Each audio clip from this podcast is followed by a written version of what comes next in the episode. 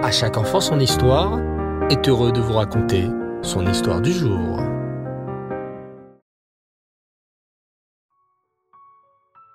Bonsoir les enfants et j'espère que vous allez bien et que vous avez passé une magnifique journée aujourd'hui. Baou Hashem. Je voudrais vous parler ce soir de cinq filles, cinq sœurs. Ces sœurs étaient des femmes très spéciales. D'une part, car elles ont mérité qu'on cite leurs prénoms dans le texte du Chumash. Ces femmes sont Mahla, Noah, Chogla, Milka et Tirtsa. Par ailleurs, elles ont fait partie de celles qui ont réussi à poser à Moshe Rabbeinu une question à laquelle lui-même n'avait pas de réponse. Tant et si bien qu'il dut aller poser la question directement à Hachem. Moshe pourtant ne répondait qu'aux questions les plus difficiles. Les questions les plus simples étaient tranchées par des juges qui avaient appris avec Moshe et qui pouvaient gérer les affaires courantes. Quand ces derniers n'avaient pas la réponse, on faisait remonter les questions pour qu'elles arrivent jusqu'à Moshe lui-même. Malgré tout, cette fois-là, lorsque la question lui fut posée, il n'avait pas la moindre idée de la réponse à apporter à ses filles. Ces cinq filles étaient les filles de Tsélophrade, qui était un homme de la tribu de Ménaché.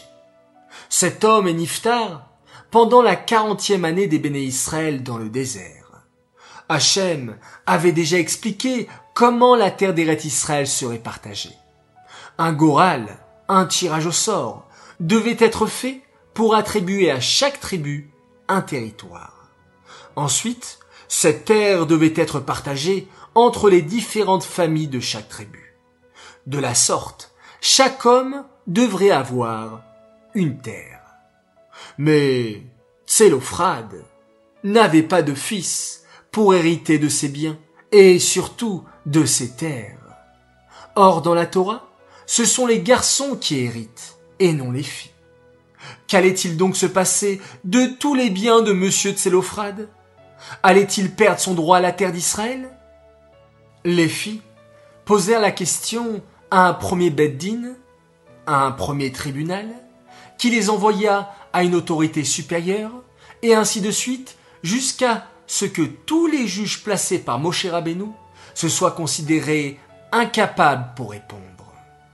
Elles posèrent alors la question à Elazar Cohen, qui était le Cohen Gadol de l'époque, qui avait succédé à son père Aaron à Cohen. Mais lui non plus n'avait pas la réponse. Il les envoya donc poser leurs questions directement à Moshe Rabbeinu.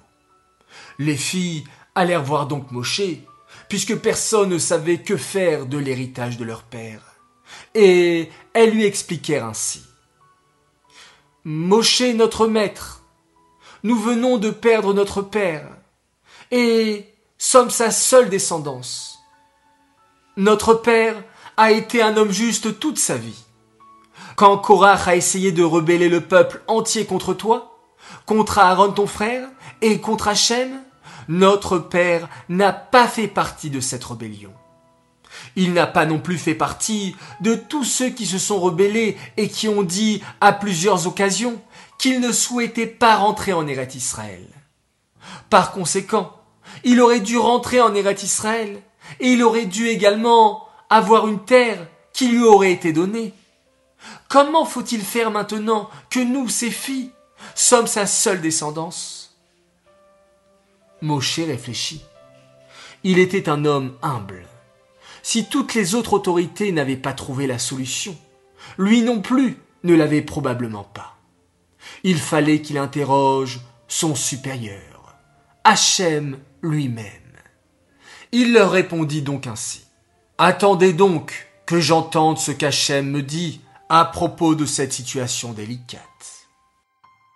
Les cinq filles de Tsélophrade eurent finalement gain de cause. Elles ont réussi à récupérer la terre qui devait appartenir à leur père. Par conséquent, les filles de Tsélophrade méritaient leur part en Eret Israël. En fait, leur part était triple. Elles ont reçu la part de leur père Tsélophrade, une part dans celle de leur grand-père paternel, qui était parmi ceux qui avaient quitté l'Égypte, et une part supplémentaire, car Tsélophrade était un premier-né. À l'époque de cet épisode, les filles de Tsélophrade n'étaient pas encore mariées. Moshe Rabbeinu leur demanda donc de ne se marier que dans la tribu de leur père, la tribu de Ménaché, afin que les terres de la tribu de Ménaché ne soient pas dispersées et qu'à l'avenir, chaque tribu reste avec les mêmes terres que ce que le Goral aurait déterminé. Voilà les enfants, l'histoire de ces cinq sœurs, ces grandes sadéquettes, Machla, Noah, Chogla, Milka et Tirtsa. Cette histoire est dédiée Lelou Nishmat, Esther Myriam, Bat Leib. J'aimerais souhaiter ce soir trois grands Mazal Tov. Premier Mazal Tov tout d'abord pour une belle princesse. Elle a fêté ses sept ans ce Shabbat de Kislev. Elle s'appelle Chayush Shapira. On te souhaite de continuer à être pleine de Chayout et de donner plein de Nachat à tes parents et à ton entourage. Deuxième Mazal Tov pour une autre princesse. Elle fête, elle, ses six ans. Elle s'appelle Lévia. Alors, message de tes parents. On t'aime très, très, très fort. On est très fiers de toi jusqu'à 120 ans en bonne santé et dans la joie. Message de papa, maman, Noam, Noya et Alélie. Enfin, troisième et dernier Mazal Tov. Et encore, pour une autre princesse. Oui, c'est la soirée des filles, des tzadékettes, des princesses. Et Mazal Tov alors à Sheina Usan pour son anniversaire aujourd'hui. Maman et Taté te souhaitent de continuer à donner beaucoup de satisfaction au rabbi, à être un exemple pour l'ensemble de la ville de Clichy, ainsi que pour tous tes frères et sœurs, Méni, Bella, Meir Shlomo et Sterna, qui t'aiment très fort.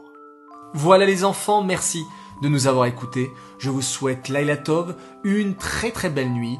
Faites de très jolis rêves. On se retrouve encore et toujours demain, Bezrat Hashem, et on se quitte en faisant un magnifique schéma Israël.